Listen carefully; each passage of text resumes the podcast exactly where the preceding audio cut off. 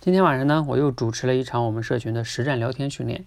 我让两个同学呢去实战聊天，他们两个一开场啊，一个同学就说：“哎呀，要么还是你向我提问吧。”对方想了半天说：“哎呀，我也没有什么好的话题，要么还是你问吧。”他们两个就这样来回回的，呃，没有什么好的话题。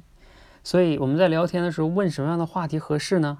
有的朋友可能会说了，问问天气，啊，问问你最近。今天吃饭了吗？是吧？晚上吃什么了？或者最近过得还好吗？这样的问题你们懂的哈，太俗了，是吧？而且呢，问完了别人回答好像也没有办法去接这个话。所以呢，我们说你在去问问题的时候呢，首先要具备的一个特点就是这个问题啊具有开放性。什么叫开放性啊？就是对方在回答的时候可回答的点比较多。比如说哈，你可以问他，哎，你最近的。那有没有什么样的有感触的事儿给我们分享一下呀？或者说，哎，你一般都有什么样的兴趣呀？像我今天在直播的时候还给他们一个建议，就是二零一九年马上要结束了，你可以说一说二零一九年你最有成就感的事儿是什么呀？最快乐的事儿是什么呀？等等等等，这都是很具有开放性的话题。同时，这些话题还有第二个特点，就是具有擅长性，也就是对方比较擅长回答这个问题。啊，比如说，无论是兴趣还是有什么成就感的事儿、快乐的事儿，这都当然是他擅长的事儿啊。那比如说，你千万不能问什么问题呢？比如说啊，你谈一谈你对中国经济的看法吧。这个话题他真的不一定擅长。或者说，我们在聊天中经常还会有同学这样，他自己最近呢在什么辅导孩子写作业上有困惑，然后他就是上来就问人家，哎呀，我最近比较有困惑啊，孩子写作业不知道怎么搞啊，你有没有什么建议？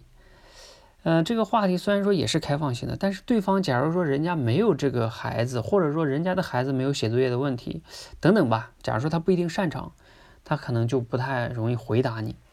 所以不能你的困惑是人家不擅长的，人家就没办法去讲。就是开放性跟擅长性，还有第三个特点叫延展性。延展性是什么意思呢？就当对方已经回答了你这个问题之后啊，你还能不能继续去深挖，继续去聊？